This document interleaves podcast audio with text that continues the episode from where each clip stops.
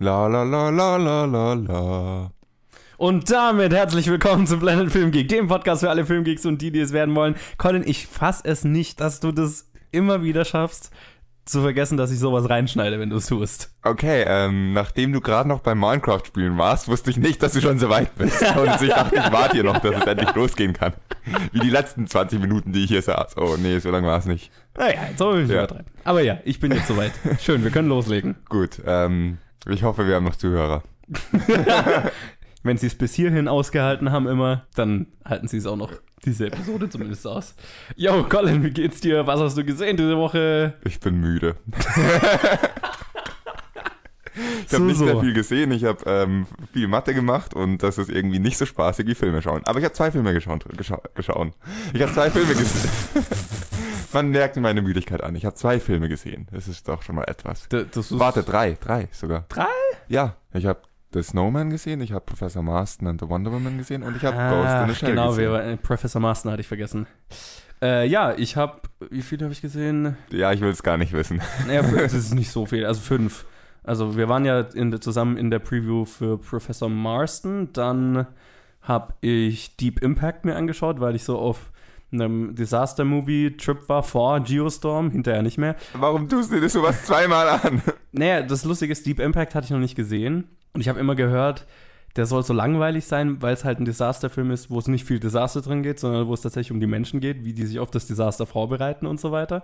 Und das fand ich erstaunlich geil. Also ich habe jetzt nicht so wirklich verstanden, warum Leute den als langweilig bezeichnen. Das Ende der Payoff war so ein bisschen schwach. Aber, ähm, also für meinen Geschmack ein bisschen zu wenig Desaster. Aber ansonsten fand ich den Film tatsächlich ziemlich cool. Und das ist ja, der ist ja so dafür so bekannt, weil er quasi zeitgleich mit Armageddon rauskam, wo es also zwei in einem Jahr zwei Filme waren, die, wo es um einen Kometeneinschlag geht, der verhindert werden soll, indem Astronauten auf den Kometen fliegen und ihn in die Luft jagen sozusagen. Und Armageddon ist so scheiße. Ich habe nie verstanden, warum Leute den so geil finden. Und Deep Impact dagegen. Leute finden den geil, sorry. Ich bin gerade irritiert. der hat doch so einen Kultstatus. Ja, hat schon ziemlich einen Kultstatus, aber ich dachte halt eher schlechter Film. Nee. Also er wird total oft zitiert und so weiter. Und ich habe ihn dann, äh, weil er halt so bekannt ist, so oft zitiert wird, habe ich ihn halt auch akzeptiert, dass man ihn mal sehen muss und sogar mal angeschaut. Zu dem Zeitpunkt war ich nicht wirklich informiert und wusste nicht, dass es ein Michael Bay Film ist. Ja. Das hat sich dann, dann habe ich mir irgendwie in der Eröffnungssequenz, wo ganz viele Taxis explodieren, gedacht, hm, erstaunlich viele Explosionen. Ich frage mich, ob der von Michael Bay ist, nachgeschaut und ja. Aber mei, ist halt wie es ist. Ja. Ich habe es trotzdem durchgesessen. Ja, aber ja, also Deep, Deep Impact ist äh, weitaus besser und irgendwie weitaus realistischer. Und ähm, genau, und dann habe ich die Filme gesehen, die wir sehen mussten. Und sonst, es war eigentlich echt eine unübersichtliche, also eine unspannende Woche, was die Filmwelt angeht. Trailer kamen auch keine signifikanten raus. Es gab einen Teaser, den ich extrem gefeiert habe. Der Teaser für I, Tonya, der nächste Film mit Margot Robbie, den sie auch selber produziert hat, wo sie Tonya Harding spielt, eine Ei- Eiskunstläuferin, also eine wahre Geschichte, eine Eiskunstläuferin, die irgendwie, also ich kenne mich auch mit Eiskunstlauf nicht wirklich aus, aber die im Lauf ihrer Karriere eine äh, Rivalin äh, die Beine gebrochen hat und so, also so. Sympathische Person. Genau. das habe ich auch gedacht. Und der Teaser schaut extrem cool aus, einfach. Also so, die, die haben, glaube ich, einen ganz coolen Spin auf die Geschichte. Ja, aber das war es auch schon, was diese Woche so los war. Was wir gleich in den News auch noch sehen werden. Ja, das war nicht sonderlich viel. Was war denn noch nicht zu viel los, wenn du schon ankündigst? Und ich versuche mal wieder holzhaft, holzhammerhaft Überleitungen zu erzwingen. Und wie immer bist du der Meister darin. Tja, okay. Musik los. Der Han Solo-Film heißt jetzt offiziell Solo A Star Wars Story und Netflix hat angekündigt, nächstes Jahr 80 eigene Filme zu veröffentlichen. The End. Das war ja zu erwarten. Und das war ja erst recht zu erwarten. Die End. Lass uns mit der Challenge weitermachen. Okay, ich will noch kurz auch kurz was dazu sagen. Äh, Solo Star Wars Story ist wahrscheinlich der erwartbarste Titel überhaupt. Ich dachte, sie nennen es Han Solo a Star Wars Story. Also immerhin haben sie das nicht gemacht. Ey, okay, ich meine, da, da ist schon der coole, das ist jetzt die coolere Version, weil es so Bond Star Wars Story, Solo Star Sie Wars können Story. es auch ähm, Solo, Han Solo nennen. Ja. ja, ich verstehe, warum sie ihn so genannt haben. Ist nicht der kreativste Titel, aber er macht gleich klar, was Sache ist. Die Leute wissen, was, also die, die Leute kennen den Namen. Er zieht auf jeden Fall ins Kino, also Genau. der Charakter Han Solo zieht ins Kino. Aber warum ist das nötig? Der Name Star Wars zieht genug ins Kino, denkt euch einen gescheiten Titel aus. Ja, ist jetzt nicht der kreativste. Nee, aber ich verstehe nicht. es. Netflix 80 eigene Filme. Das sind mehr, mehr als einer die Woche. Ja. Irgendwie müssen sie ja, Ja, die fuck. 95% der Disney-Filme wieder gut machen. Naja, klar, das ist, äh, ja, also ich meine, klar, sie haben angekündigt, mehr, also sie wollen ja jedes Jahr jetzt mehr für Eigenproduktion ausgeben. Letztes, also dieses Jahr haben sie irgendwie 6,5 Milliarden oder sowas ausgegeben für Eigenproduktion. Nä- Nächstes Jahr soll es auf 7 bis 8 hochgeschraubt werden. Und das war ja bisher immer hauptsächlich Serien. Und jetzt steigen sie halt auch ganz krass ins Filmgeschäft ein. Die Netflix-Eigenproduktionen, die bisher rausgekommen sind, waren zum Großteil nicht so besonders gut und sehr low budget und billig und so weiter. Ähm, es waren so ein paar prestigeträchtige dabei, wie äh, Oakja zum Ich Beispiel. muss Der, gestehen, die einzige äh, Eigenproduktion von Netflix, die ich glaube ich gesehen habe, war Beast of No Nation. Beast of, naja, gut, Beast of the Nation haben sie nicht produziert, den haben sie hinterher gekauft, aber ja. Ach so, okay. Ja, ähm, wie gesagt, ja, bin es ist Netflixer. Semantics, also ist es ein Netflix Original offiziell und Okja ist der von Bong Joon-ho, der neueste, ähm, der in Cannes lief und so weiter. Ja, die meisten, also es waren hauptsächlich billige, da werden auch ganz viele billige, denke ich, dabei sein, aber ich meine, Amazon hat schon Oscars gewonnen mit ihren Eigenproduktionen, also Echt? Was war eine Manchester Amazon? by the Sea. Das ist eine Amazon-Produktion. What? Das Ja? war eine... Das, war eine Amazon Studios-Produktion. Fuck, was ist passiert? was ist, in was für Zeiten leben wir? Ich meine, die Emmys sind ja schon zu 90% von Streaming-Serien, Streaming-TV. ja, das ist ja, das ist ja okay. Das Genau. ist also nicht okay, das ist ja, das andere ist auch okay. Das ist Ja. ja nichts Neues, aber wie ist das mir vorbeigegangen, dass Amazon einen Oscar gewonnen hat? Genau, ne, Amazon hat Netflix dabei geschlagen. Und ich denke, da wird Netflix auch nachziehen wollen. Ja, gut. Also hoffe ich, weil also die Netflix-Eigenproduktionen sind oft ganz nett, aber da ist, es war halt unter, unter 15 eine richtig gute dabei. Aber naja, schauen wir mal. wir werden sehen. Lass uns mit, den, mit der Challenge weitermachen erstmal, die ich auf Amazon geschaut habe. Tada! Tja, plötzlich hat man viel mehr Zeit, um über Filme zu reden, wenn man die News nicht mehr macht, ne? So oder kurz hat. Das könnten wir uns überlegen, dass wir die öfters kürzer halten. Das hatten wir doch schon mal vor. Ja, wir hatten Irgendwie es mal daraus vor und dann haben wir es irgendwie nie gemacht, ne? Ich habe es dir öfters gesagt, dass wir das machen sollten. Und du hast gesagt, ja, und dann war es einmal kürzer, dann waren es einmal drei und dann waren es wieder vier. Ja, äh, wir hatten tatsächlich mal mit dem Gedanken gespielt, die News ganz zu kicken. Wenn es irgendjemanden gibt, der die News absolut liebt und die unbedingt behalten will, dann schreibt uns mal, aber ansonsten werden wir vielleicht damit mal re- rumexperimentieren in nächster Zeit. Also Und wenn ihr euch schreibt, dann werden wir sie trotzdem kicken. Wir verlinken, wir schicken euch nur einen Link, wo wir sie mal herkriegen. hier könnt ihr eure News lesen. ja, nee. Äh, sagt mal, was ihr davon haltet. Wenn ihr nichts davon haltet, dann sagt nichts, dann werden wir sie wahrscheinlich früher oder später kicken. ja, auf jeden Fall mal ausprobieren, wie das so ist. Ja, äh, aber jetzt die Challenge kam diese Woche von Nico, habe ich das sehe ich das richtig? Ja, Nico, ne? Ja, nee, nee, nee, nicht Nico, Luca. Entschuldigung. Du Entschuldigung. kannst doch nicht einfach Nico und Luca verwechseln. Wir haben beide ein C drin. Was ist das für eine Logik? Keine du, Logik. du hast ein O drin, ich habe ein O drin. Hast du unseren Namen schon verwechselt? Ständig. Ich weiß, Äh, dass Zuhörer es wahrscheinlich oft tun, aber Ja, genau. wir sind so, wir sind so einheit, also wir sind so einheitlich so schlecht auseinanderzuhalten. Das, ja, wir haben beide keine Ahnung von dem, was wir hier tun. das äh, ist wohl richtig. Also Luca, sorry Luca, du hast uns den Film Ghost in the Shell 1 und 2 aufgegeben. Wir haben jetzt erstmal den ersten gemacht natürlich. Also den Original-Anime, nicht das äh, Remake, das wir ja schon besprochen haben, als es rauskam. Und der Anime ist unter der Regie von Mamoru Oshii, der so, so, so, so, so viele Anime gemacht hat, von denen ich alle keine Ahnung habe. Und es sprechen, jetzt wollte ich spielen mit sagen, es sprechen die Hauptrollen Atsuko Tanaka, Akio Otsuka, Koichi Yamadera und Tesho Genda. Ich garantiere dir, dass keiner dieser Namen richtig ausgesprochen wurde. Genau, ich entschuldige mich schon mal vorläufig bei allen Japanisch Sprechenden dort draußen. Ja, und ich meine, die Story ist die gleiche. Also eine Cyborg-Polizistin äh, macht Jagd mit ihrem Team auf einen Hacker. Denn ich weiß gar nicht, hieß der im Remake auch Puppet Master? Ich weiß es auch nicht mehr. Ich hatte es mir auch überlegt, aber im Remake war der einfach so 0815 vergesslich, dass man das wieder vergessen hat. Genau, also ich habe mich, ich hab mich bei manchen Sachen gefragt, hä, Ja. die kamen mir bekannt vor, aber war das im Remake auch so? Ja, es gab einige Unterschiede, einige Gleichheiten.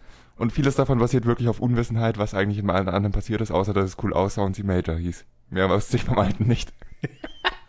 so Okay. im Nachhinein. Dann, äh, ja, erzähl mir doch mal, wie du den Anime angeschaut hast, angegangen bist. Ja, wir müssen, glaube ich, am Anfang von jedem Anime-Review sagen, dass wir nicht, nicht wirklich Anime-Leute sind. Nein. Und äh, ich glaube, wir haben die Anzahl an Animes, die wir gesehen haben, hat sich, seit wir den Podcast haben, ver sehr vielfacht.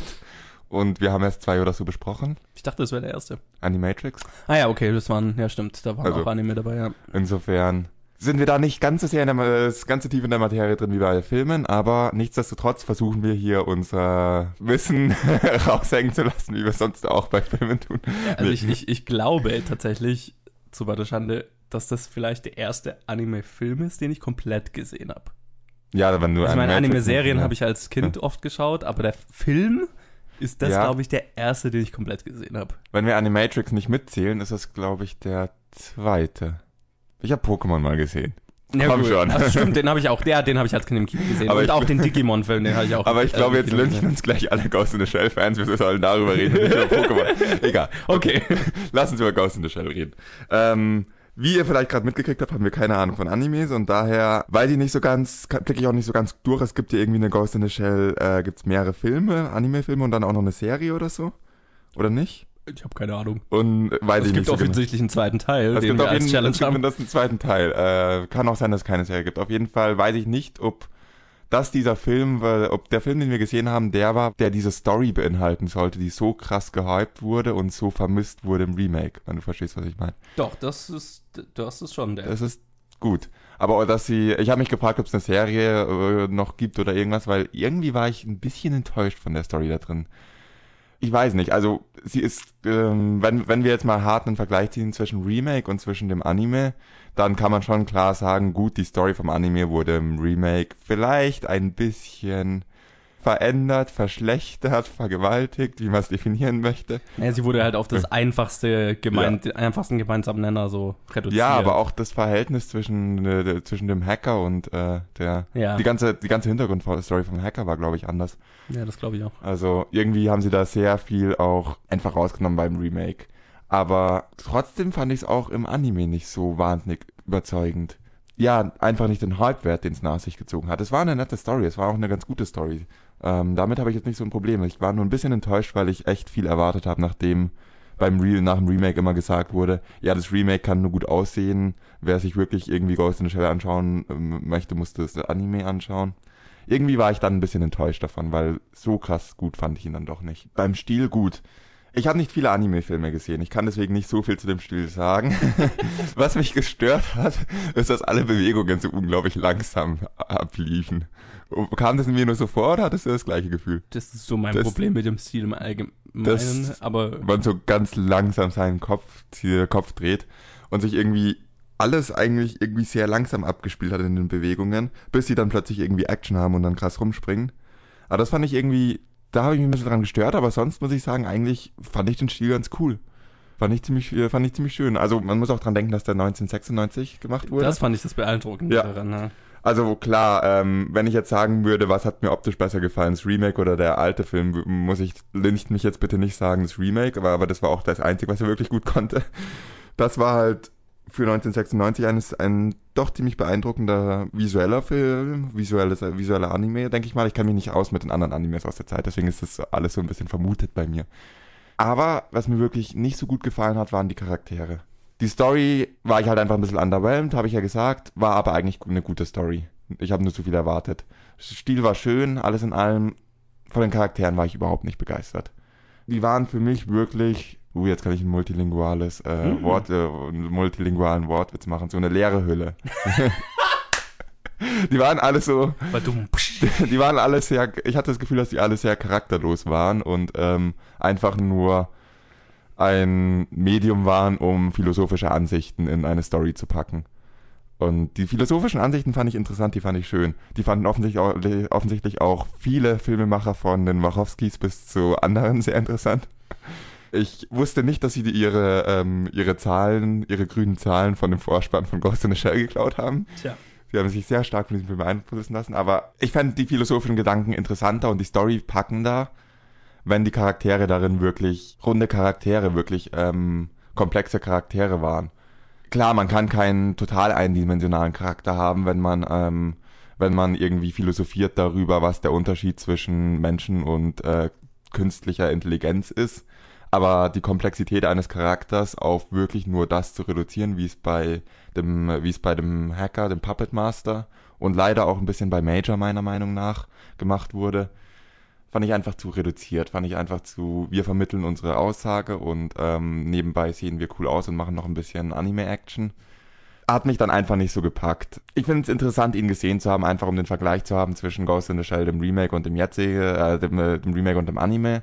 Und auch zu sehen, gut, es ist was dran daran, dass alle Ghost in the Shell Fans sich aufgeregt haben, dass die Story ein bisschen verkrüppelt wurde. Es wurde aber auch ein bisschen übertrieben mit dieser Meinung, finde ich. Weil alles in allem war ich dann doch eher enttäuscht. Großteils wahrscheinlich, weil ich einfach zu viel erwartet habe, nach dem, was ich gehört habe. Und wahrscheinlich auch ein bisschen, weil es einfach nicht ganz mein Stil ist. Wie ging's dir? Ja, sehr, sehr ähnlich tatsächlich zu dem, zu dem Hype. Ich glaube, das ist einfach was, was Fandoms generell machen, wenn ihr Fandom irgendwie angetatscht wird von einem Outsider oder so.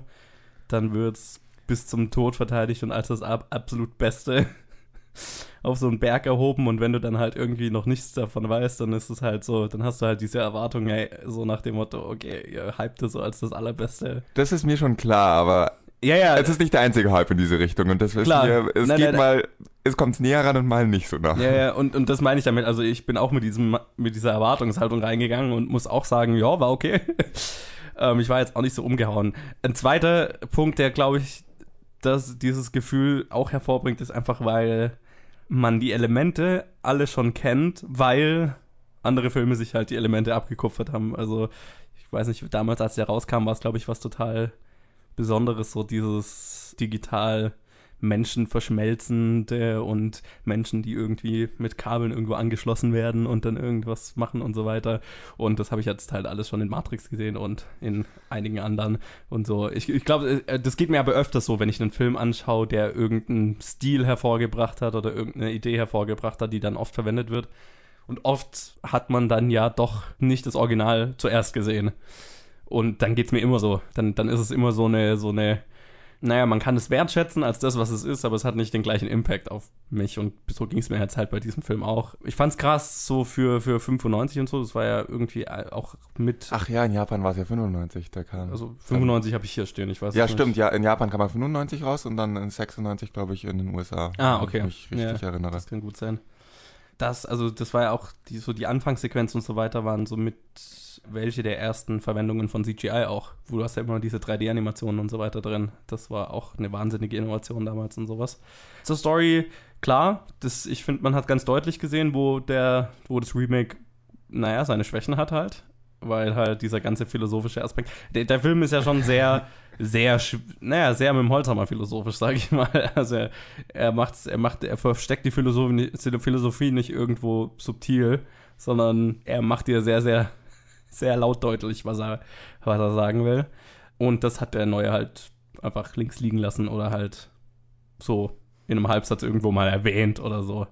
Ich fand, der hatte ein paar sehr coole Sequenzen, die im Neuen dann, an die ich mich im Neuen zum Beispiel gar nicht mehr erinnert habe und dann erst später rausgefunden habe, ach, das war ja drin, zum Beispiel dieser, dieser Typ mit der Müllabfuhr, dieser Müllmann, war ja im Remake tatsächlich auch, das hatte ich völlig vergessen, bis mir jemand erzählt hat. Aber war halt im Neuen irgendwie so kurz abgehandelt, aber die Sequenz fand ich zum Beispiel cool, so, wo er dann erfährt, dass sein ganzes Leben quasi der Lüge ist und dass er eigentlich nur in seinem kleinen Apartment hockt und so weiter. Es waren ganz coole Sequenzen, war atmosphärisch und so weiter.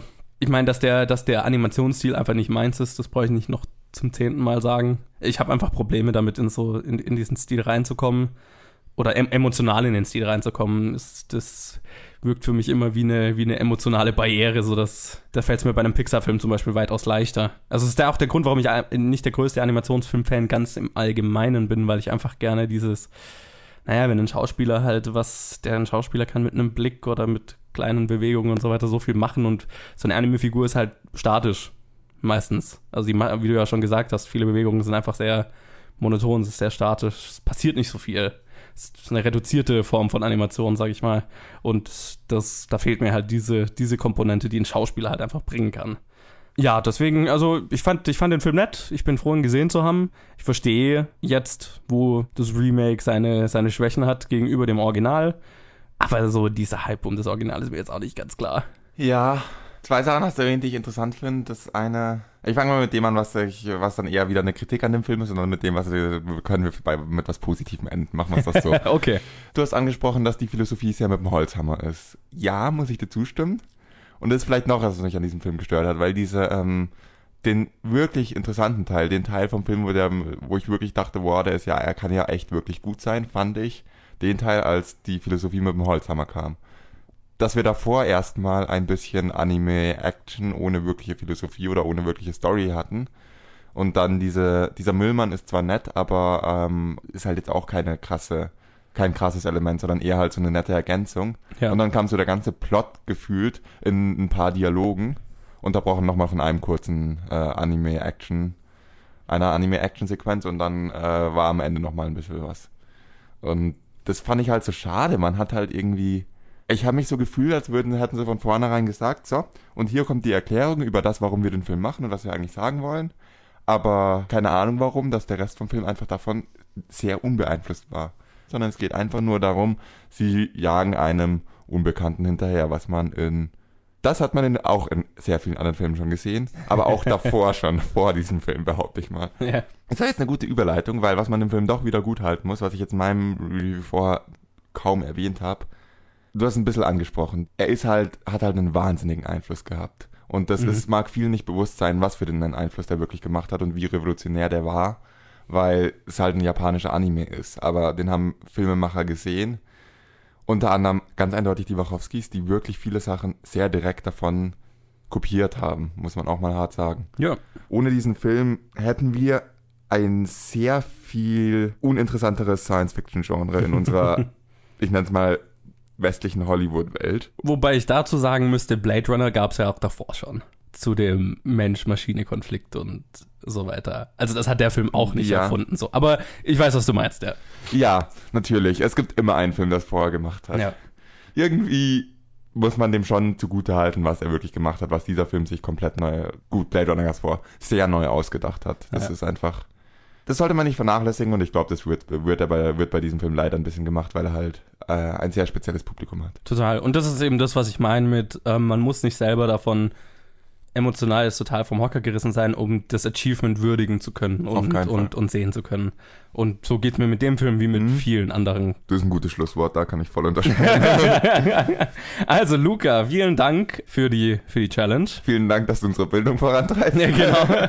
Wenn wir es schon nicht freiwillig tun, irgendjemand muss es ja tun. Und danke Sebastian für die Blu-ray. äh, dann schauen wir doch mal kurz, was wir für nächste Episode schauen. Danke Amazon für das Instant-Video. So, es hat jetzt ganz schön lang gedauert, rauszufinden, wen wir schon zu. Ungefähr genauso lang, wie wir aufgenommen haben bisher. das, ist, das ist ein bisschen traurig. Ja. Ähm, ja, unsere Entscheidungsprozesse sind irgendwie langwierig. Also, weil wir immer versuchen, möglichst gleichmäßig alle Listen abzuarbeiten. Wir wissen, dass wir es dann doch nicht tun und es tut uns leid, aber wir versuchen es. Wir, wir sind immer noch verplante Idioten. Aber wir haben uns gedacht, Nadja hatten wir irgendwie schon lange nicht mehr, oder? Hallo Nadja. Hallo, Nadja. Ähm, also hatten wir jetzt das Gefühl, hatten wir, dass wir von dir schon lange nichts mehr hatten, von ihr schon lange nichts mehr hatten. Und deswegen machen wir der Mann, der Liberty Valance erschoss. The Man Who Shot Liberty Valance. Von dem hat man sogar schon mal gehört, irgendwie. Das ist, glaube ich, ein ziemlicher Klassiker, den ich schon tatsächlich schon lange mal anschauen wollte. Würde mich auch nicht stören, ihn mal zu sehen. Und er ist mit Jimmy Stewart, den ich sowieso sehr mag, also den ich hauptsächlich aus Hitchcock-Filmen kenne. Aber ja, deswegen äh, Western finde ich auch geil. Also äh, ja, ich bin sehr gespannt. Mehr dazu nächste Woche. Woo! In der Challenge. Apropos nächste Woche. Was kam diese Woche so raus? Ja, also ich habe ja letzte Woche gesagt, diese Woche klingt nach einer Woche ganz nach meinem Geschmack. Und dann bin ich ins Kino gegangen und habe festgestellt, es war eine Woche nicht nach meinem Geschmack. Oder eine Woche, die dir gezeigt hat, dass es sich nicht immer lohnt, wahnsinnig optimistisch zu sein bei den Filmen. Ich bin einfach gerne optimistisch, das treibt mir auch keiner aus. Aber es kam. Ich arbeite seit über einem Jahr dran. Äh, also du bist, du bist auf jeden Fall der, der am meisten dran arbeitet. Und wenn du es nicht schaffst, dann schafft's keiner. Es kamen auf jeden Fall zwei Filme raus, zwei größere, nämlich Geostorm und Schneemann, The Snowman auf Englisch. Und ähm, ja, einen haben wir beide gesehen, den Schneemann. Jupp. Und Geostorm habe nur ich gesehen. Deswegen würde ich sagen, damit fange ich an. Ja, hau mal rein. Projekt Zeus. Das sind zigtausend Unwetterszenarien und jedes beginnt an einem anderen Ort. Aber sie enden alle gleich. In einem Geostorm. Das übertrifft alles, was wir bisher kennen. Äh, Dana, kannst du uns mal die Simulation zeigen, die in Afghanistan beginnt? Ja, klar. Okay, und jetzt leg mal die gleiche Fehlfunktion über Hongkong. Worauf willst du hinaus? Was, wenn Cheng herausgefunden hätte, dass jemand eines seiner Szenarien benutzt hat? Verstehst du, es sollte so aussehen wie erwartbare Fehlfunktion. Ein Verbrechen getarnt als eine Serie von Störfällen. Irgendjemand benutzt Dutch Boy als Waffe. Geostorm ist unter der Regie von Dean Devlin, der vorher Brain Trust gemacht hat, was aber nur ein Fernsehfilm war. Also das war auf jeden Fall sein Kinofilmdebüt, weil eigentlich ist er mehr Produzent und da bekannt für seine jahrelange Zusammenarbeit mit Roland Emmerich bei Filmen, die Geostorm definitiv beeinflusst haben dürften. Ähm, ja, und es spielen mit Jared Butler, Abby Cornish, Ed Harris und Daniel Wu und viel mehr. Und der Plot ist ein bisschen überkompliziert, aber ich habe es mal so zusammengefasst, als eine Reihe von Satelliten, die das Wetter kontrollieren sollten, anfangen, bestimmte Gegenden der Erde mit extremem Wetter anzugreifen, wird der Erbauer des Systems ins All geschickt, um einen weltweiten Geostorm zu verhindern. Also es spielt in so einer nahen Zukunft, in zwei, drei Jahren oder so und ich meine, das Lustige ist ja immer bei so, bei den Roland, äh, Roland Emmerich-Filmen, die haben ja immer so dämlich diese Filme sind, aber sie haben ja immer eine krasse Message. Und in dem Film ist die Aussage auch nicht gerade subtil. Äh, ja, also die, die, der Klimawandel hat unsere Welt so in Schutt und Asche gelegt, dass dann irgendwann alle Nationen zusammengearbeitet haben, um ein Satellitennetz, ein, ein Satellitennetz komplett um die Erde zu spannen, das quasi Unwetter vorhersagen kann und dann durch pff, whatever Methoden das ausgleicht und dann Unwetter verhindert und so. Falls irgendjemand von euch unseren grandiosen Teaser diese Woche nicht gesehen hat, was für eine Scheißidee. ja, gut, ich meine, man weiß ja auch, was du sich für einen Film einlässt. Ich hatte mich ja tatsächlich auf den Film gefreut, nicht weil ich erwartet habe, dass es ein guter Film ist, sondern dass es einfach ein schöner, bombastischer Desasterfilm ist mit Städten, die in gigantischen Flutwellen untergehen und äh, einfach, ja, wahnsinnig viel episches Spektakel. Und muss sagen, das hat der Film gar nicht mal so viel. Und das hat mich echt enttäuscht. What the fuck? Ihr habt mir einen Desasterfilm versprochen.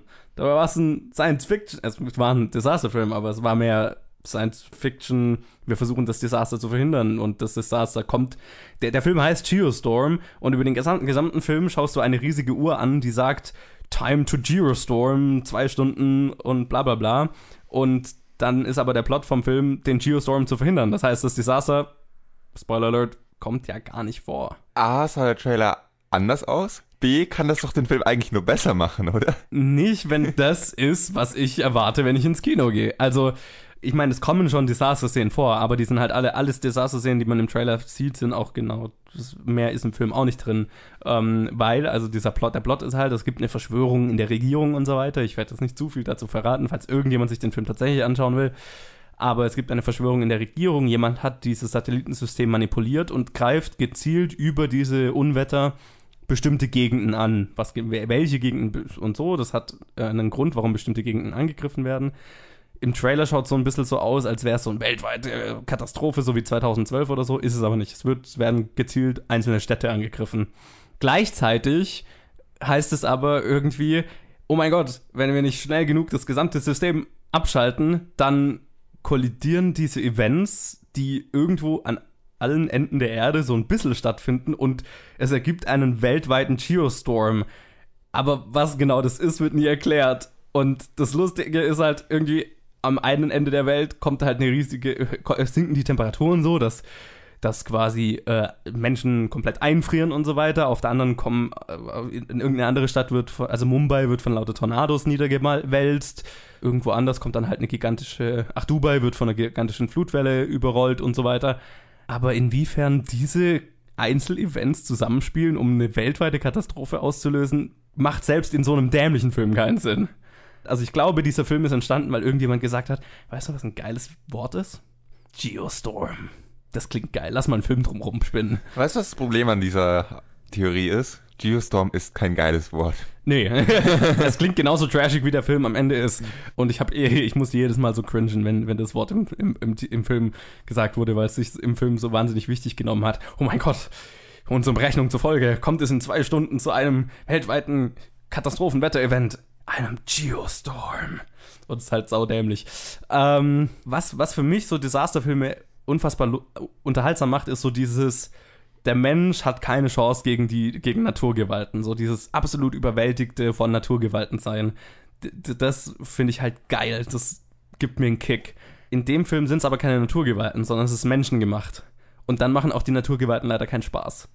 Weil wenn ich weiß, dass ein Mensch da gerade dafür sorgt, dass eine ganze Stadt von Tornados niedergewalzt wird, wo Millionen unschuldige Menschen sterben, macht es keinen Spaß mehr. Wenn's, naja, wenn's, wenn's, eine, wenn's eine natürliche Umwelt, um, wie in 2012, wenn die Welt quasi auf eine natürliche Art und Weise in Anführungszeichen untergeht, dann ist es halt so, da kann niemand was dagegen machen und dann ist es ein Überlebenskampf. Dann geht es mehr um das Überleben der einzelnen Menschen. In dem Film geht es aber nicht um die Leute, denen das Unwetter passiert, sondern die, wir sehen das Unwetter immer nur. Wir springen mal kurz in die Stadt, wo ein Unwetter passiert, sehen, wie ein paar Leute verrecken. Und dann das ist aber nicht die wichtige plotrelevante Stadt, nehme ich an. Nö. das, das, wie gesagt, der Film findet eigentlich komplett im Weltall statt wo Jared Butler versucht, das System abzuschalten. Aber Jared Butler ist selber von dem Unwetter überhaupt nicht betroffen. Das heißt, es ist ein Desasterfilm ohne den Überlebensaspekt. Und der Überlebensaspekt ist das Einzige, was ein Desasterfilm geil macht, zusammen mit den gewaltigen Bildern. Bin begeistert, dass ich den Tag erlebe, an dem Johannes ein, einem Desaster-Movie eine schlechte Review gibt. Wie gesagt, Desasterfilme haben einen Grund, warum sie funktionieren. Und der Film ignoriert jeden Grund, warum der Disaster-Film funktioniert und macht was anderes. Und dann funktioniert es halt nicht, weil der Film sich halt wahnsinnig ernst nimmt, aber halt nicht ernst genommen werden kann. Wie Lost Me hat Disaster-Movies funktionieren. Ich meine, zum Plot muss ich nicht viel sagen, der ist so unfassbar dämlich. Ich meine, es fängt damit an, dass Jared Butler einen Charakter spielt, der quasi der beste Wissenschaftler aller Zeiten ist, der dieses System gebaut hat, was halt. Nein. Die Effekte waren cool. Also die, die fünf Minuten Desaster, die man sieht, lass es zehn sein, die waren cool. Der Moment, in dem das Flug, wo das Flugzeug aus, der, aus dem Himmel fällt und in die Stadt stürzt, ist ein geiler Moment, habe ich gefeiert. Und immer mal, wenn es Zerstörung zu sehen gab, konnte man damit Spaß haben, aber ja, alles in allem ignoriert der Film einfach alles, was einen guten Desasterfilm ausmacht. Und deswegen funktioniert er halt leider hinten und vorne nicht. So viel zu Geostorm. Wie ich vorher schon sagte, ich bin echt überrascht, dass das ein negatives Review aus, äh, das ist ein negatives Review zu einem Desasterfilm, wo Sachen kaputt gehen aus deinem Mund kam. Auch wenn deine Kritik war, dass nicht genug Sachen kaputt gehen, aber ja. ich bin stolz auf dich. Ich bin stolz auf dich. Dankeschön. Ich lass mal wieder den Filmsnob hier raushängen. So, jetzt kommen wir aber zu einem Film, äh, zum nächsten Film und ich muss nur schon mal sagen, wenn Geostorm der bessere Film der Woche ist, dann hat der andere Film ein Problem. Der andere Film ist Schneemann, The Snowman. Unter der Regie von Thomas Alfredson, der ich bin, überrascht, das zu, ich bin überrascht, das zu sagen. Let the Right One In, das Original gemacht hat und Dame König als Spion, die beide richtig gut waren. Es spielen mit Michael Fassbender, Rebecca Ferguson, Chloe Semini und J.K. Simmons unter anderem. Und ja, es basiert auf einem Buch, diesmal weiß ich, von Jo Nesbø, ähm, dem bekannten norwegischen Krimi-Autor. Und äh, handelt von dem Detektiv Harry Hole, der einen Serienkiller jagt, der bei seinen Opfern einen Schneemann hinterlässt. Ein bam, freundlicher bam, Mensch. Bam. So, jetzt ja. darfst aber du anfangen. Du sprichst das größte Problem schon an, wenn Geostorm der bessere Film ist. Ich habe Geostorm nicht gesehen. Ich glaube dir, dass es der Film ist, der besser funktioniert hat. ja, daraus könnt ihr schon rauslesen, dieser Film war nicht sonderlich gut.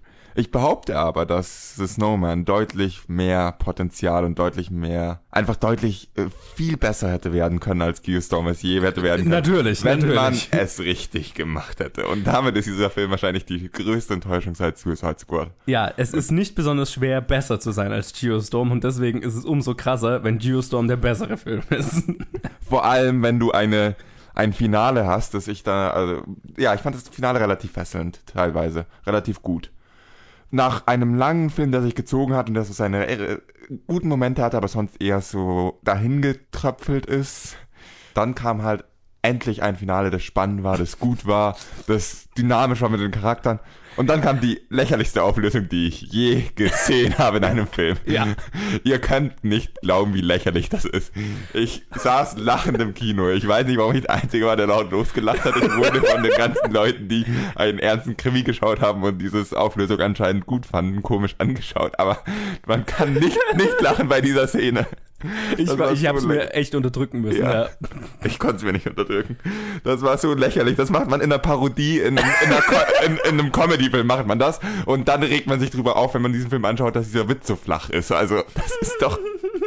Okay, größtes Problem. Gleich mal weg. Der Film hat viel Schönes. Viel Schönes dabei, muss man wirklich sagen. Der hat so einzelne Szenen, einzelne Charakter, einzelne Teile eines Charakterbogens bestimmte Spannungsspitzen, die wirklich gut funktionieren. Vereinzelt? Ja, vereinzelt und für sich stehend. Der Rest ist einfach nur langweilig. Der Rest ist, ähm, tröpfelt so für sich dahin. Der hat ungefähr so viel also, ja, der fließt ungefähr so äh, dynamisch vor sich hin wie diese kleinen ähm, Wasserspielzeugdinger, die man für sein Kind immer kauft. Weißt du, was ich meine? Diese Ja. Kanäle, wo sie dann ihre Boote reintun und wo dann Steuer ist und dann mal so ein Antreiberad haben, das sie drehen können, aber die sind immer so scheiße designt, dass nie irgendwo eine Strömung ist und die Schiffe sich einfach nicht bewegen und einfach nur nach einer Weile sich umdrehen und gekentert sind. Ich habe jetzt eher so gedacht wie ein Eiszapfen, der langsam schmilzt und tröpfelt so. Nee, weil ab und zu gibt's wirklich, ab und zu gibt's ja eine Strömung. Ab und zu Stimmt, gibt's ja. Stellen, die sich wirklich bewegen, die wirklich dynamisch sind, aber die sind halt zufälligerweise direkt neben diesem Rad. Gott, das war eine intelligente Analogie. Sehr. Ja, es ist wirklich schade. Also, ihr habt schon rausgehört, dieser Film ist echt nicht gut. Ich würde nicht behaupten, dass es an der Vorlage liegt. Ich habe dieses Buch nicht gelesen, aber ich denke, da könnte man wirklich gut was draus machen. Das Buch ist gefeiert. Ja. Also, und die Prämisse ist ja geil. Ja, voll. Irgendwo. Irgendwo steckt da auch eine wahnsinnig gute Story drin und irgendwo stecken da auch wirklich gute Charaktere drin. Das ist das Schlimmste an dem Film. Ich kann nicht mal sagen, dass die Charaktere eindimensional sind, weil das sind sie nicht. Sie sind nur fast immer einfach langweilig. Es, es ist, du hast ganz, es ist ganz viel Potenzial und nichts, nicht ein einziges Tröpfchen von dem Potenzial wird genutzt. ja, es ist Es ist doch alles da.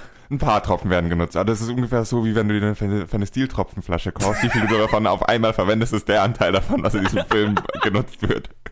Gott, war das eine schlechte Woche. Dieser Film war ja wirklich so langweilig. Ich habe mehrmals überlegt, ob ich wirklich irgendwann einfach rausgehen soll, weil mir so langweilig war und ich eigentlich echt noch was zu tun hatte. Aber dann kam wieder so eine gute Szene und dann dachte ich, vielleicht wird's ja jetzt. Und dann dachte ich immer wieder, nee. Und dann kam das Ende. Habe ich ja schon mal gesagt. Und dann kam so diese Szene. Dann, das sah, da hatte mal wirklich über 10 Minuten eine Spannung gehalten und es war richtig gut. Es war auch, Ich meine, es war eine Szene, wie ich sie schon sau oft gesehen habe in dieser Art von Ja, Film. Aber ja, ja. die war kompetent umgesetzt und es hatte seine spannenden Momente. ja, und die Charakter waren motiviert. Es war alles, alles, was man sich wünschen könnte. Es war nichts Weltbewegendes. Das will ich auch nicht hinstellen. Aber es fühlte sich wie die beste Szene jemals an, wenn man davor den restlichen Film gesehen hat. Da dachte ich mir, gut, es hat sich gelohnt. Und dann kam die Auflösung. Ich muss mich nochmal darüber aufregen. regen. Ich muss mich nochmal darüber aufregen. Das könnt ihr doch nicht mal. Welcher Idiot, oder besser gesagt, wie viele Leute sind bei dem Film bete- beteiligt? Welche 500 Idioten haben nicht gesagt, hey, vielleicht ist es ein bisschen die falsche Stimmung in diesem Film?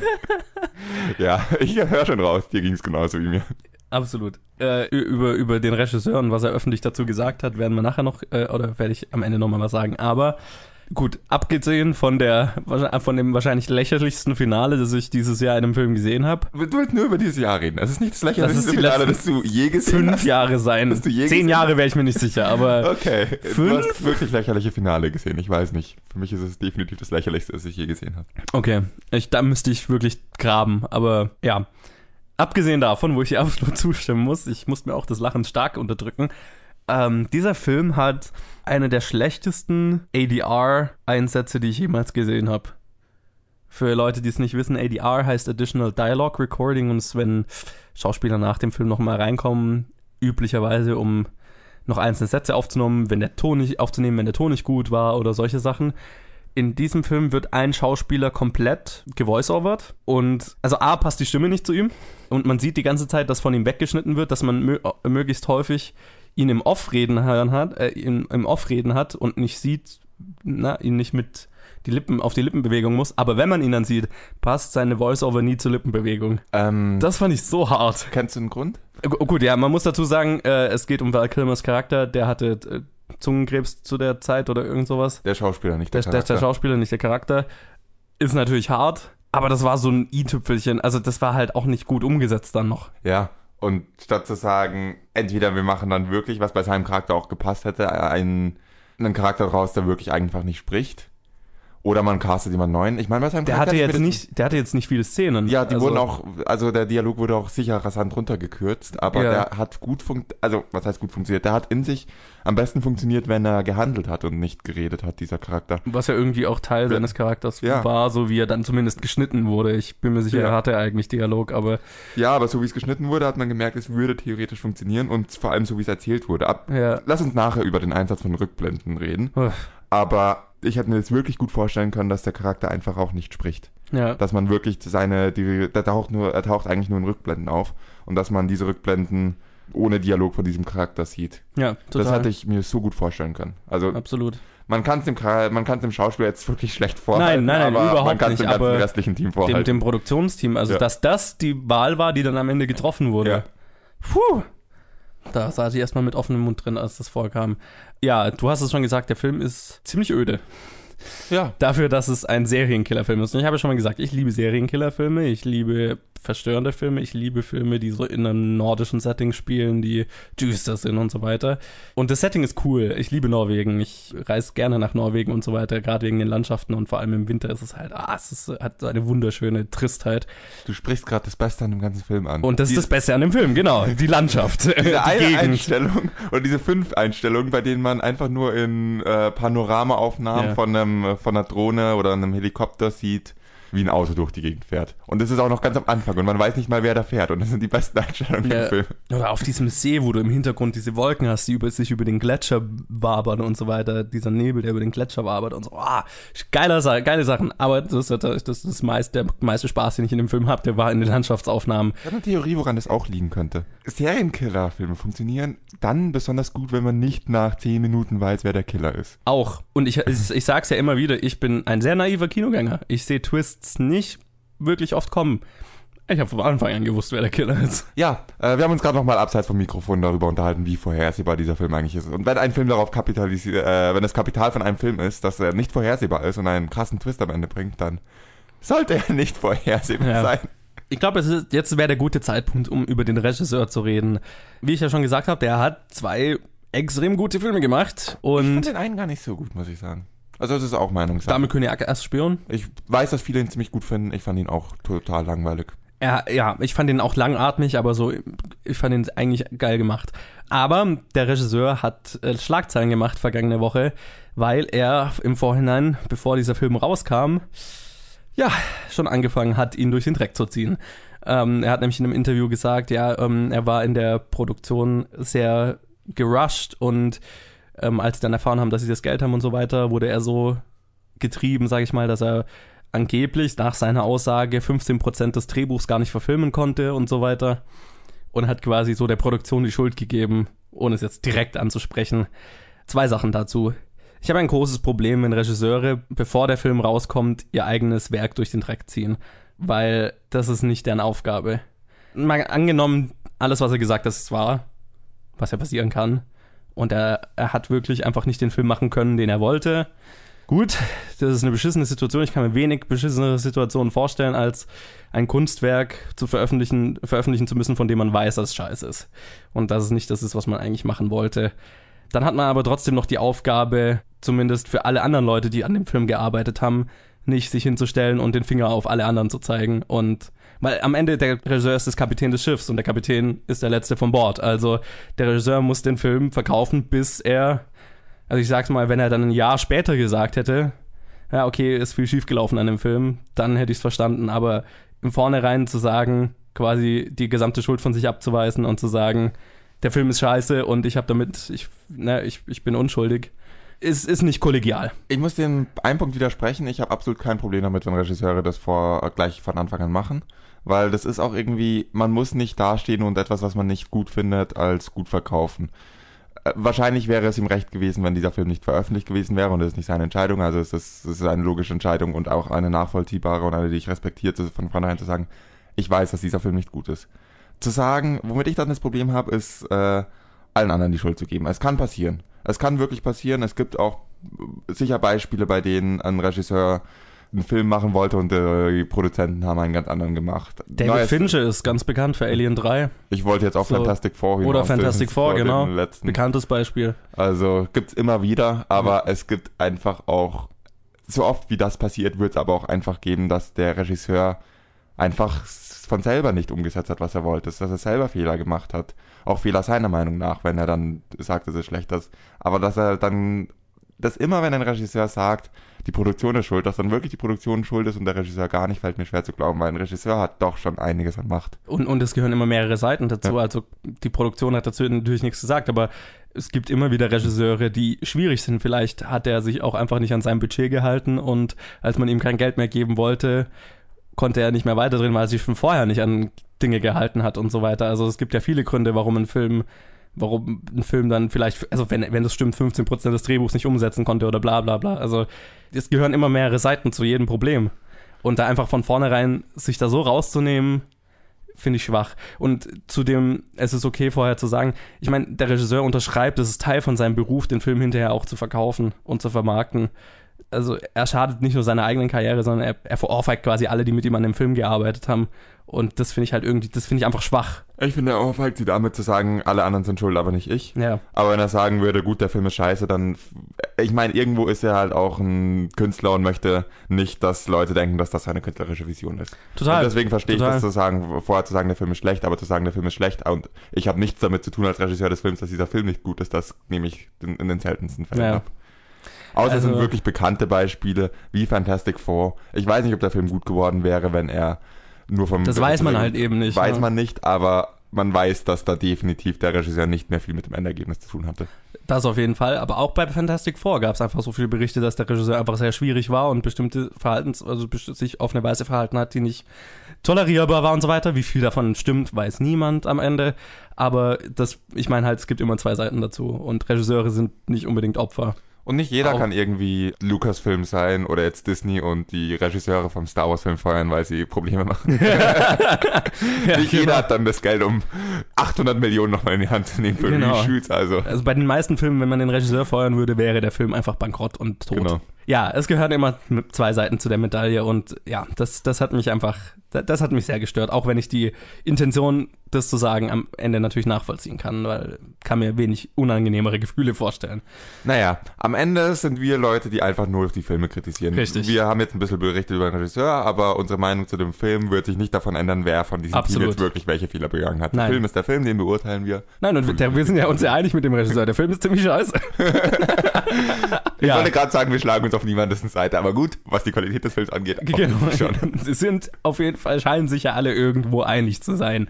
Ja, Ähm, ja, ich, eigentlich wäre das jetzt ein ganz gutes Ende. Ich ja lass uns hier Es gäbe nicht so viel dazu zu sagen. Ich, vielleicht noch, dass der Schneemann als Symbol irgendwie auch irgendwie lächerlich war und ich, jedes Mal lachen musste, wenn er auftauchte, nach einer bestimmten, ab einer bestimmten Art und Weise, weil der immer, wenn der Schneemann dann ins Bild kam, war so boah, düstere Musik und nach dem fünften Mal, wo halt nichts passiert ist und außerdem hat jeder übrigens den Schneemann ignoriert, ne? Niemand ist jemals aufgefallen, dass also der, der Schneemann war nie Teil des Plots oder so weiter und dann war es halt, dann habe ich mir irgendwann gedacht, okay, ist ein bisschen lächerlich. Aber das nur mal so am Rande.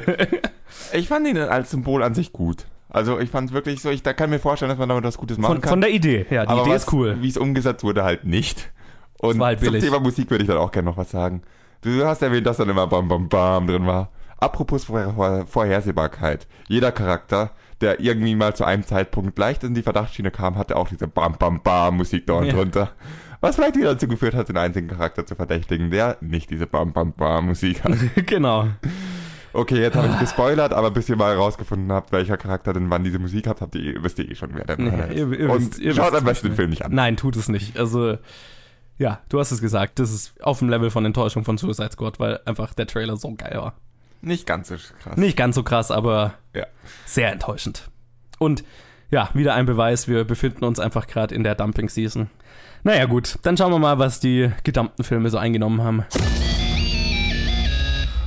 Ja, also die Top 5 diese Woche ist nicht wirklich überraschend. Nicht überraschend, aber sehr erschreckend. erschreckend vielleicht. Du warst so kurz davor, vier von fünf Richtigen zu haben.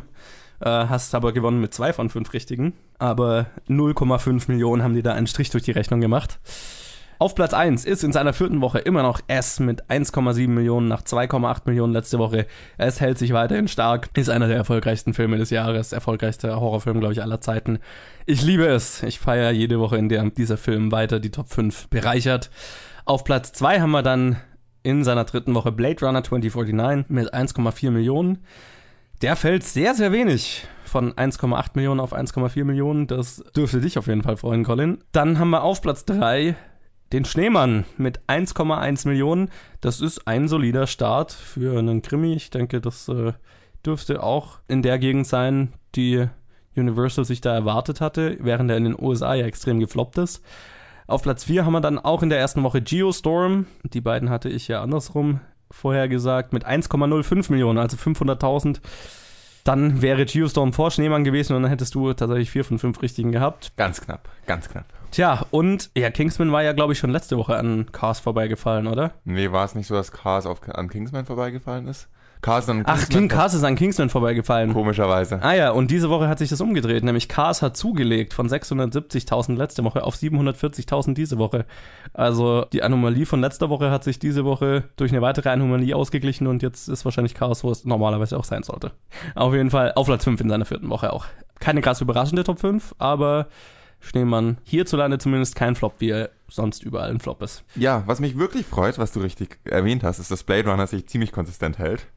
Also, den geringsten Abfall von allen hat. Ja. Und naja, gut, Cars letzte liegt Woche- zu, aber Letzte Woche war der Abfall nicht so, war da, war auch normal, aber war eher im geringeren normalen Ja. Bereich. Insofern freut es mich, dass, also mich freut alles, was Blade Runner noch einnimmt. Aber ein bisschen erschreckend, dass Schneemann und Geostorm wirklich so viel einnehmen. naja, ich hätte ja beiden schon sowas zugetraut, aber Ich habe Schneemann nur so viel zugetraut, weil ich nicht die Kritiken mal wieder gelesen habe. Deutschland ist halt doch Krimiland, ne? Also ich glaube, das hat schon was damit zu tun. Naja, das ist auf jeden Fall die Box Office Top 5 diese Woche. Und wir schauen jetzt mal, was heute so rauskommt und nächste Woche in den Top 5 landet. Das ist sogar sehr wahrscheinlich bei den Filmen. Bei einem Film ist es garantiert, dass er auf Platz 1 landet. Sozusagen, ja. Aber gut. Ja, die Dumping Season ist zumindest hierzulande vorerst mal vorbei, weil nächste Woche kommt ein Juggernaut raus der deutschen Filmwirtschaft. Eines der wenigen deutschen Franchises, auf das man sich zumindest geldweise auf jeden Fall verlassen kann. Fuck You Goethe 3 kommt ins Kino unter der Regie von Bora Dagtekin, der auch die anderen zwei gemacht hat und Türkisch für Anfänger. Und natürlich mit Elias Mbarek, Katja Riemann, Jella Hase und Sandra Hüller und vielen mehr, sehr vielen mehr. Und ja, ist der dritte Teil. Ich habe keinen davon gesehen. Hast du irgendwas damit zu tun? Ich habe den ersten Teil gesehen. Ich fand, der Trailer sah mal irgendwie so aus, als könnte das mit ein paar Prozent sogar ein ganz amüsanter Film werden.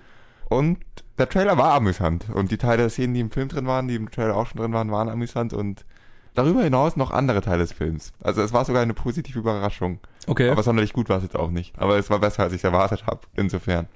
Ja, den zweiten musste ich dann nicht sehen, weil irgendwie, ja, das war schon klar, dass es nicht gut wird. Den dritten muss ich ja jetzt wohl sehen. Tja. Ich werde mir aber nicht den zweiten vorher anschauen. Ah, Gut, das, äh, das Ja. würde ich mir jetzt an deiner Stelle auch nicht antun. Ja. Naja, in dem Film scheint es ja, also ich habe jetzt zumindest einen Trailer gesehen, geht es ja irgendwie drum, über Flüchtlinge, dass er deine Flüchtlingsklasse oder so unter unterrichtet. Ich habe das Gefühl aber, dass das ungefähr so viel Sinn machen wird und so motiviert ist, Flüchtlinge in diesem Film zu haben, wie bei Willkommen bei den Hartmanns. Ach ja. Wer den ersten nicht kennt, da ging es eigentlich um Elias Mbarek als einen Charakter, der äh, eigentlich eher so ein Kleinkrimineller war Mhm. und irgendwo ihnen, ihm ist ein Raubzug gelungen, keine Ahnung mehr, was es war. Irgendwie hat er Geld, ist an Geld gekommen, wurde aber gleich erwischt, hat es auch vorher geschafft, es irgendwo zu vergraben. Und als er dann aus dem Gefängnis rauskam, stand da, wo er es vergraben hat, leider eine Schule. Und deswegen, um da ranzukommen, ist er, äh, hat er sich als Lehrer ausgegeben und hat dann halt als totaler ungebildeter Asi angefangen, Schüler zu unterrichten. Okay. Und die Prämisse, da kann man was Gutes draus machen. Und in einigen Szenen hatte, hat es auch sehr gut funktioniert, in anderen weniger, aber dieser Film war total, ich bereue es nicht, den ersten Film gesehen zu haben. Aber nachdem der Charakter dann seinen Wandel von dem Ex-Knasti, der nur sein Geld wiederholen möchte, zu dem etwas ungewöhnlichen Lehrer macht, der doch diesen ähm, Asi-Schülern was beibringen kann und mit denen sich verbinden kann, gemacht hat, braucht es keinen zweiten Film und den dritten auch nicht. Es war optimal, ohne den zweiten zu sehen. Deswegen freue ich mich nicht wirklich auf den dritten. Also ich meine, ich fand den Trailer furchtbar. Das ist wieder mein Vorurteil gegenüber deutschen Filmen, aber was andere mir davon erzählt haben, habe ich kein Bedürfnis, den zu sehen. Und das Schöne ist, dass ja ein zweiter Film rauskommt, den du nicht sehen willst. Und deswegen haben wir einen fantastischen Deal ausgehandelt, wo ich Fuck You Goethe ja gar nicht anschauen muss. Ich bin stolz auf dich. Welchen Film muss ich dafür nicht anschauen? Tja, es kommt nämlich ein Horrorfilm raus und ein, auch einer von einem ziemlich großen Franchise. Jigsaw. Ach, noch ein Film, der, äh, der viel zu viel in der Reihe ist. weißt Wahrscheinlich. du, ich bin froh darüber, dass ich Fuck you Goethe sehe und nicht Jigsaw. Okay. Und dass ich das sage, ist ein bisschen traurig. Tja, das ist wahrscheinlich traurig. Ja, Jigsaw ist unter der Regie von den Spirik, Spiel, also Spirik Brothers. Ich glaube, die sind Österreicher, deswegen eigentlich Spirik oder Spirik-Brüder. Michael und Peter. Entweder Deutsche oder Österreicher sind die. Aber die sind so für mich so ein bisschen die Könige des Low-Budget Genre, Indie-Genre-Films, weil die haben eine ganze Reihe von niedrig budgetierten Genrefilmen gemacht, die kaum ein Schwein kennt, aber die richtig gut sind, wie zum Beispiel Predestination, den wir ja als Challenge gemacht haben. Oho. Und äh, Daybreakers zum Beispiel, was wahrscheinlich für mich einer der besten Vampirfilme überhaupt ist. Deswegen habe ich tatsächlich Hoffnung für den Film, wegen diesen zwei Herren. Und es spielen mit Matt Passmore, Tobin Bell natürlich wie immer, Callum Keith Rennie, Hannah Emily Anderson und Laura Vandervoort. Äh, ja, und ich meine, also es ist ein Saw-Film, es ist der 50. der Reihe. Ähm, ich erwarte jetzt nicht wirklich, dass da viel Neues kommt. Andererseits versuchen sie ja das Franchise irgendwie wieder zu beleben. Also ich hoffe, dass sie so viel Voraussicht haben, dass sie was anderes machen, weil ich meine, das Franchise braucht einen Schuss in den Arm einfach, weil es halt mit dem ich habe die ersten vier oder fünf gesehen und dann war, wurde es halt echt langweilig wow. irgendwann. Also die ersten zwei sind richtig, richtig gute Horror-Thriller, sind Psychothriller. Der erste ist ja auch von James Wan gemacht, der die Conjuring-Filme und so weiter gemacht hat. Der erste ist ein unfassbar guter Psychothriller, der gar nichts mit dem Splatter-Scheiß zu tun hat, der danach kam. Aber das ist bis zum vierten oder fünften ausgehalten hast. Ist ja, okay, ja, gut. Ich, ich stehe ja schon auf sowas. Also, so ist ja nicht. Ich hoffe, dass der neue wieder in die, na, in die Richtung des Originals geht. Der Trailer lässt es nicht wirklich verm vermuten. Darf ich dich was fragen? Wie oft funktioniert es, wenn ein Franchise äh, statt weiter mit den Nummern durchzugehen, einfach einen unkreativen neuen Titel auf einen Film haut, behauptet, das ist jetzt eine neue Richtung fürs Franchise und der Trailer sieht so aus, als wäre es einfach nur total beschissen. Wie oft funktioniert das und es kommt ein guter Film bei raus? Ich sag mal, die Chancen stehen nicht für diesen Film. Definitiv nicht. Nee. Wenigstens gibst du das zu. Nee, nee, absolut. Ich bin, ich bin auch vor, ich bin sehr, sehr vorsichtig optimistisch. Wirklich Wie der einzige. noch optimistisch der, nein, sein? einfach weil diese zwei Typen daran hocken und die wirklich noch nichts gemacht haben, was Schlechtes einfach. Und das, die müssen mich erst noch enttäuschen. Ja, also deswegen, ich werde mir den Horrorfilm anschauen und du den, was auch immer das ist. Ähm, ich wollte gerade sagen, wenn du Komödie sagst, dann hätte ich widersprochen. Ja, und dann kommen noch ein paar kleinere Filme raus. Unter anderem Sommerhäuser von Sonja Kröner. Der kleine Vampir von Richard Klaus und Carsten Kiel, Kielerich oder so. God's Own Country von Francis Lee und Django, ein Leben für die Musik von Etienne Comar. Lauter kleine Filme. Nur von Sommerhäuser habe ich bisher was gehört, weil er auf dem Filmfest lief. Sah jetzt gar nicht nach was aus, was mein Ding ist. Deswegen mach du mal deine Vorhersage. Nee, ich bin dran. Shit. Du kannst es mir nicht immer reindrücken. Du hast, so wirklich, du hast es ja nicht mal wirklich betont. Du hast verloren dieses Mal. Ja, Ich habe nur zwei von fünf richtig vorgesagt. Du hast noch weniger richtig ich vorgesagt. einen von fünf richtig vorgesagt. Entschuldigung, ich höre jetzt auf. Was ist deine Vorhersage? Ja, Fuck You Goethe, äh, Fuck You Goethe 3 ist auf Platz 1 und äh, ich, ja, das dürfte wahrscheinlich einer der erfolgreichsten Filme des Jahres werden. So wie ich das deutsche Publikum Tust du kenne. mir trotzdem eingefallen? Lass es nicht ein zweites Hartmann werden. Red bitte nicht ein halbes Jahr später noch drüber. Na, ich muss ihn ja nicht sehen, also hoffentlich würde er mich nicht so auf, also dann regt er mich ja nicht so auf. Ähm, auf Platz 2 bleibt dann aber S und Blade Runner auch auf Platz 3. Jigsaw mache ich dann mal auf Platz 4 und dann Schneemann auf Platz 5. Das meiste ist recht vorhersehbar. Also Fucky Goethe auf Platz 1, S auf Platz 2, Blade Runner auf Platz 3, Jigsaw auf 4, Geostorm auf 5. Okay, ja, ist auch nicht so unrealistisch. Ich hatte ja auch noch überlegt, ob Schneemann und Geostorm an Cars vorbeifallen. Was jetzt Mhm. auch nicht krass unrealistisch wäre. Gut, dann machen wir weiter mit. Äh, ja, äh, wir haben eigentlich nur noch eine Sache zu tun, ne? You. Ich habe eine Bad Movie Synopsis zu stellen, oder? Es bin schon ich dran, oder? Das bist du dran, das hast du richtig erkannt. Okay. Wir spielen die Bad Movie Synopsis. Es ist ein Spiel, wo der Colin mir jetzt einen Film so schlecht wie möglich zusammenfassen wird. Und ich habe dann drei Minuten Zeit, ihn zu erraten. Und darf dabei Ja-Nein-Fragen stellen. Gut. Bist du bereit? Immer noch. Also, der Protagonist versucht den kommenden Weltuntergang zu überleben. 2012, Nein, The Day After Tomorrow, nein. War of the Worlds. Ich habe vergessen, auf die Stoppuhr zu starten. nein, Äh, okay. The World's End. nein, Ist es ein Disasterfilm? nein. Okay, fangen wir vielleicht mal normal an. Ist es ein Animationsfilm? Nein. Ähm, ist er nach 2000 ausgekommen? Ja. Nach 2010? Ja. Na, äh, pf, in den letzten zwei Jahren. Nein. Also so 2012? Nein. 11? Ja. Okay. Ist es ein Actionfilm? Nein. Ein Horrorfilm? Nein. Ein Science-Fiction-Film? Nein. Eine Komödie? Mhm. Ein Drama? Ja. Geht es um die Erde? Es spielt er auf der Erde. Ja. Er versucht den kommenden Weltuntergang zu Ja. über überleben. Eine Minute. Überleben. Wie, wie habe ich formuliert? Äh, der Protagonist versucht den kommenden Weltuntergang zu überleben. Ist ein amerikanischer Film? Ja. Okay. Spielt er in Amerika? Ja. Steht ein namenhafter Regisseur dahinter? Nein, nicht wirklich. Ist auch schwer zu definieren, was namhaft ist, aber ich würde Naja, sagen, gut, nicht ja. wirklich. Ist, ja. Es Wir kennen ihn es- beide natürlich, aber er ist jetzt nicht groß namhaft. Okay. Ähm, aber hat es dann Horrorelemente oder? Ja, schon. Aber Horrorelemente. Also ich versuchte die Art von Es ist Weltuntergang. irgendwie- hauptsächlich ein Drama, es hat Horrorelemente, auf IMDb ist es aber nicht als Horror gelistet. Also, okay, verstehe. Ähm, Und die Horrorelemente sind schon drin, aber nicht der Hauptsache. okay, es aber es spielt es in einer postapokalyptischen Welt? Nein. Spielt also in unserer heutigen Zeit. Ja. Ist der, hat der Weltuntergang was Natürliches? Nein. Also was Übernatürliches, was die Welt zum Untergang bringt? Wahrscheinlich. Es wird nie genau so gesagt. Es scheint nicht sehr natürlich zu sein. Okay, Noch Gott, 15 Sekunden. ich habe keine Ahnung, was 2011 rausgeht. Das ist eine blöde Zeit. Äh, äh, Noch 5, äh ich habe keine Ahnung. 4, 3, 2, 1. Ich habe diesen Film ausgewählt wegen, kannst du dir wahrscheinlich denken, wegen Geostorm. Klar. Take Shelter. Okay. Er versucht den Weltuntergang, den kommenden Weltuntergang zu Stimmt, überleben. ja. Ob der jetzt echt ist oder nicht? Ob der echt ist oder nicht, das ist ja dann irgendeine Interpretationssache, aber er versucht ihn zu überleben. Das ist Okay. Das, Ja, stimmt. Ich habe ja, ich habe tatsächlich so in dieser Kategorie gedacht, auf Take Shelter bin ich jetzt nicht gekommen, aber ich habe die ganze Zeit in so kleinere Indie-Dramen-Richtung gedacht. Ob mir irgendwelche, ob mir irgendwelche Zombie-Filme, also ich habe an Maggie gedacht, aber der versucht nicht irgendwas zu überleben und sowas. Aber nee, Take Shelter bin ich jetzt nicht drauf gekommen. Na gut, dann machen wir fertig, oder? Gut, das war Episode 70. Ich hoffe, ihr hattet Spaß und hört auch nächste Woche wieder zu. Wenn es wieder heißt Planet Film Geek. Warum denke ich immer dran, das zu sagen? ist komisch. Ja, wenn es euch gefallen hat, dann lasst uns doch mal eine Bewertung da, eine Review, egal wo ihr uns hört.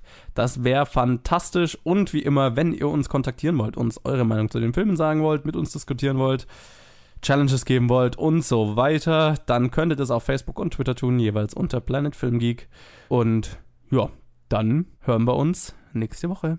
Today we face the terrible movies that are at our door and bring the fire to them. Today we criticize the movie apocalypse.